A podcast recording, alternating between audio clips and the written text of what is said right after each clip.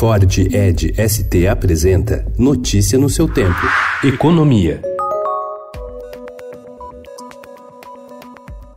A Caixa Econômica Federal anunciou ontem o lançamento de linhas de crédito imobiliário com atualização pelo IPCA, o índice oficial de inflação. As novas linhas poderão ser usadas no financiamento de imóveis por até 30 anos, com taxas de juros que variam de 2,95% a 4,95% ao ano, mais o IPCA. Nas linhas antigas, os juros variavam de 8,5% a 9,75% mais a taxa referencial. De acordo com previsões da Caixa, a novidade permitirá o fechamento de 50 mil novos contratos contratos imobiliários. Essas linhas de crédito valerão para novos financiamentos por até 30 anos e serão opcionais. De acordo com o presidente da Caixa, Pedro Guimarães, com a adoção do IPCA, haverá queda de até 51% no valor da prestação do imóvel, em comparação com os contratos antigos. Nós mantemos todas as linhas com a taxa referencial de juros e estamos oferecendo uma linha nova. Quem escolhe é o cliente por IPCA. Por que, que a gente escolheu o IPCA? Porque ele é o índice mais comumente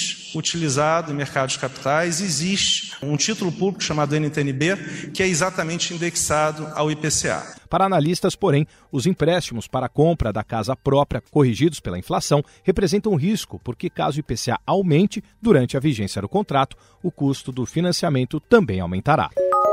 Relator de oito ações sobre a Lei de Responsabilidade Fiscal, o ministro Alexandre de Moraes, do Supremo Tribunal Federal, deve se posicionar contra a possibilidade de o Poder Executivo segurar repasses aos demais poderes quando há frustração de receitas e necessidade de bloquear despesas, segundo apurou o Estadão. Esse é um dos principais pontos que serão discutidos nas sessões plenárias do STF, convocadas para os períodos da manhã e da tarde de hoje, quando os ministros vão analisar uma série de dispositivos da LE TRF contestados judicialmente.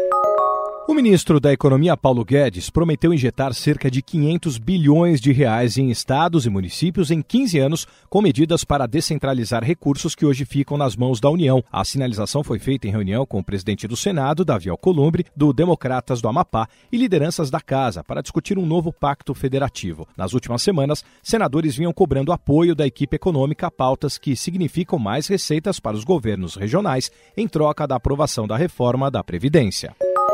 A partir de uma ferramenta semelhante ao WhatsApp, o WeChat da gigante chinesa Tencent criou um ambiente no qual o usuário faz quase tudo: pede comida, reserva um carro e transfere dinheiro sem se distrair das novidades enviadas pelos amigos. A chinesa é dona do super app mais famoso do mundo. Diante do tamanho do mercado brasileiro e da ausência de uma ferramenta que tenha conquistado a preferência para todos os serviços, empresas dos mais diversos segmentos se posicionam na corrida para se tornar o super app Notícia no seu tempo. É um oferecimento de Ford Edge ST, o SUV que coloca performance na sua rotina até na hora de você se informar.